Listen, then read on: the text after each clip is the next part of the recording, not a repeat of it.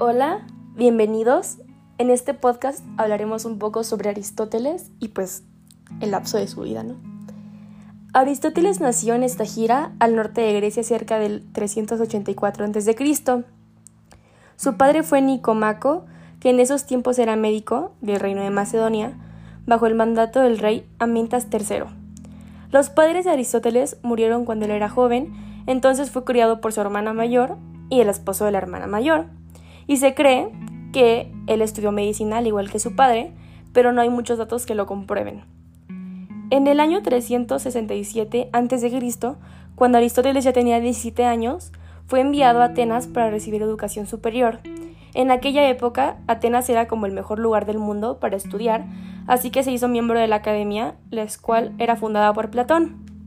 En la academia era un alumno estrella y permaneció en la institución como instructor y estuvo por 20 años. A Aristóteles no se le veía como el sucesor de Platón. Muchos lo veían así, pero en realidad no era así, y esto fue debido así a las ciertas diferencias fundamentales entre sus filosofías. Platón consideraba que el verdadero conocimiento solamente se podía ser obtenido a través de la razón. En tanto, Aristóteles prefería la experimentación con objetos reales. Cuando Platón murió, Aristóteles no se apoderó de la academia, como algunos pensaban, sino que regresó a Macedonia. Les fue muy bienvenido en la, en la corte real de Macedonia, donde se convirtió en el tutor de Alejandro Magno, el hijo adolescente del rey Felipe II. A los 20 años, Alejandro eh, reemplazó a su padre del trono y unificó las ciudades del estado de Grecia e inició una campaña militar de conquistas. Al poco tiempo y era considerado, ya era considerado como el rey de Babilonia, rey de Asia, rey de las cuatro partes del mundo. Mientras tanto, Aristóteles regresó a Atenas en el año 335 a.C. y fundó su propia escuela llamada el Liceo.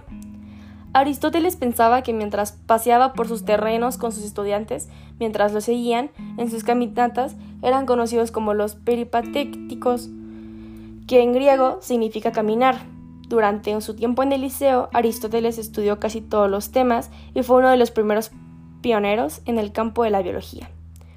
Sus anotaciones están llenas de observaciones, sobre todo eh, en formas de la vida, incluyendo la embriología de la gallina y el estómago con cámaras de los rumiantes.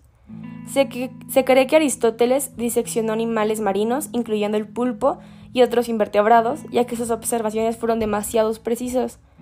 Intentó llevar a cabo la clasificación de los animales en función de sus características compartidas, incluyendo el lugar de donde vivían, ya fuera en el aire, en el agua o en la tierra, y si tenían sangre roja o no. El sistema de clasificación de Aristóteles continuó siendo utilizado durante más de mil años, e interesó mucho por la ciencia de la Tierra en su trabajo titulado Meteorología, y describió el ciclo del agua como ahora el Sol, al moverse como le hace, genera procesos de cambio, de inicio y decadencia del agua, más pura y cristalina, es llevada cada día y disuelta en vapor para elevarse hacia regiones más altas donde se vuelven a condensar por el frío y regresar a la Tierra. Todos los escritos de Aristóteles incluyen debates sobre todo tipo de fenómenos, pero como pero por lo general eran como fenómenos naturales, o sea, como truenos, relámpagos, arcoíris, meteoros y cometas. Describió el viento y los terremotos, los cuales él pensaba que eran causados por tierra, y poseyó notorio sentido para los tiempos geológicos. Él escribió que todo el proceso de la vida de la Tierra tiene lugar de una manera tan gradual y en periodos de tiempo tan inmensos comparados con la extensión de nuestras vidas, que estos cambios ya no pueden ser observados y ante que estos cursos de acontecimientos pueden ser registrados desde el inicio hasta el final, naciones enteras desaparecen y son destruidas. Aristóteles identificó que probablemente sea mayormente conocido por sus tratados de filosofía. Y estas incluyeron debates sobre la retórica y la importancia de la lógica y la metafísica, abarcando también la distinción entre la forma y la materia, y la ética, incluyen un código de la conducta para el buen vivir y la permanencia en frente del liceo. Llegó una permanencia de abrupto final cuando falleció Alejandro en el año 323 a.C. El gobierno fue como muy desplazado y Aristóteles fue acusado sin piedad al temer que podía terminar como Sócrates. y Aristóteles se trasladó a Calcis, en la isla de Eubea, donde murió al poco tiempo en el año 322 a.C. Tenía 62 años y eh, escribió, se aproxima que escribió unos 200 documentos durante toda su vida, pero solo 31 de esos se conservan, supuestamente.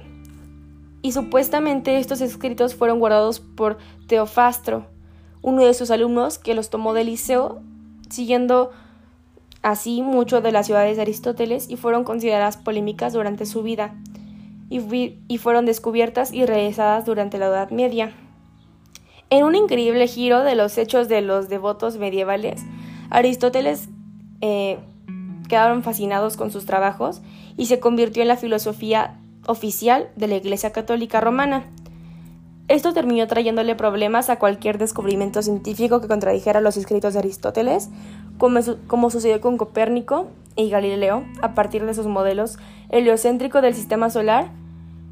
Y es una triste como ironía que el trabajo de otros científicos eh, no pueda ser este eh, valorado, por así decirlo, ya que el trabajo de Aristóteles lo impedía.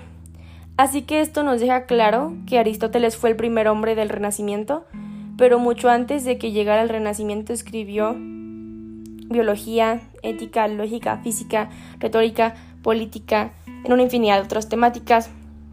Y cuando se le pone todo junto, el trabajo de Aristóteles conformó el primer comprendido sistemático de la filosofía occidental, y Aristóteles también es considerado como el primer científico genuino de la historia. Y hasta aquí hemos llegado con este podcast y espero que les haya gustado.